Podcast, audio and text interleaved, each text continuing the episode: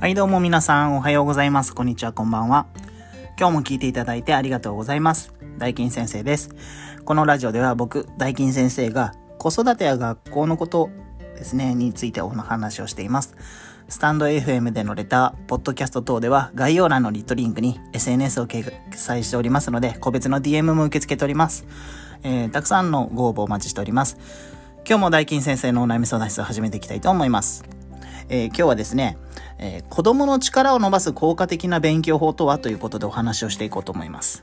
まあ、あの、勉強の得意不得意ってね、お子さんによって違うと思うんですが、まあ、あの、クラスで見た時の、あの、成績上位とそれ以外の子供の大きな違いっていうのをね、まとめてきました。で、まず、一つ目、えー、自ら学ぼうとする意欲ですね。二つ目、えー、自分の学習を客観視する力。で、えー、3つ目、学習時間。4つ目、勉強方法。で、この4点の中で、あの、1番と2番の、えー、1つ目、2つ目の、えー、と、自分から学ぼうとする意欲であるとか、自分の学習を客観視する力。あの、これはね、一朝一夕、じゃあ明日からそれやってみようとかっていうふうに言って、すぐにできるものではないんですね。で、あの、そもそも意欲がなかったらもうやる気も起こらないし、あの、もう自分のことだけで精一杯って言ってたらもう客観視するっていうのも結構難しいんです。なんですけど、3番と4番ですね。えー、3つ目の学習時間、4つ目の勉強方法。これはね、すぐに改善はできます。で、今日は主にこの、えー、学習時間と勉強方法についてお話をしていこうと思いますね。で、えっ、ー、と、まあ、成績アップのポイントとしては、計画と振り返りなんですね。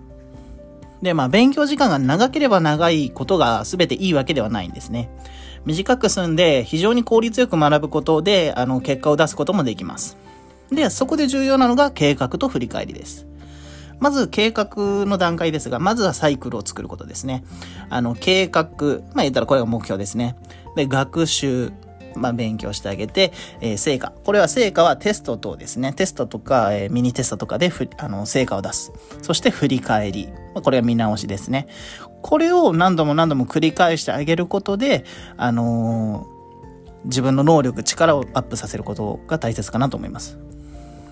で、あの、具体的な計画方法なんですが、あのー、3つあります。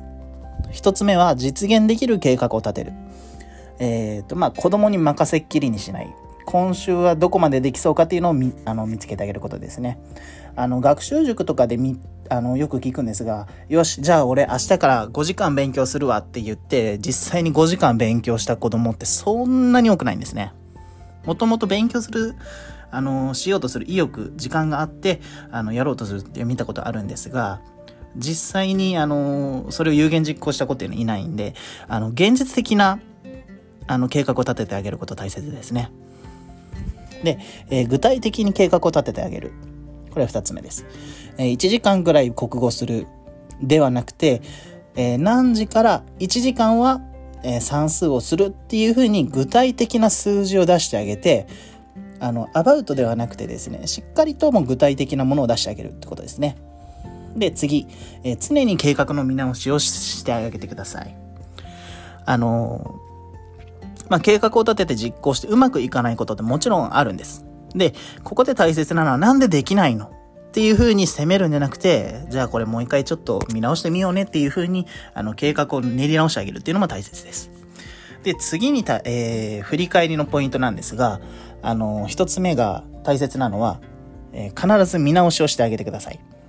えー、答えが合ってるかだけじゃなくて、あの、どのように解くのかっていうのを確認しながら見直しをする。まあ、正解だったとしても改めて解くことで再確認したり、あの、べき別の解き方がないかを考えたりすることで学びがより一層定着します。で、次。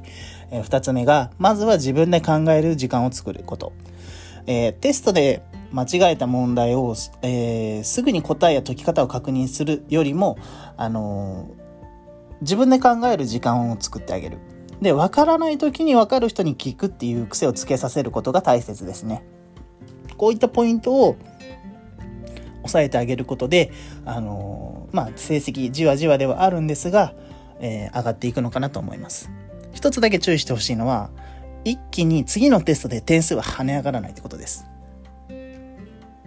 もう、あの、勉強に関しては今日明日一夜漬けしたからといって、あの、成績が出るものではないので、あの、じわじわベイビーステップでいいので、1点上がった、2点上がった、そんなもんでいいんで、ちゃんと成功体験を積み重ねてあげるっていうことを重要視してほしいなと思っております。今日はこの辺りで終わりたいと思います。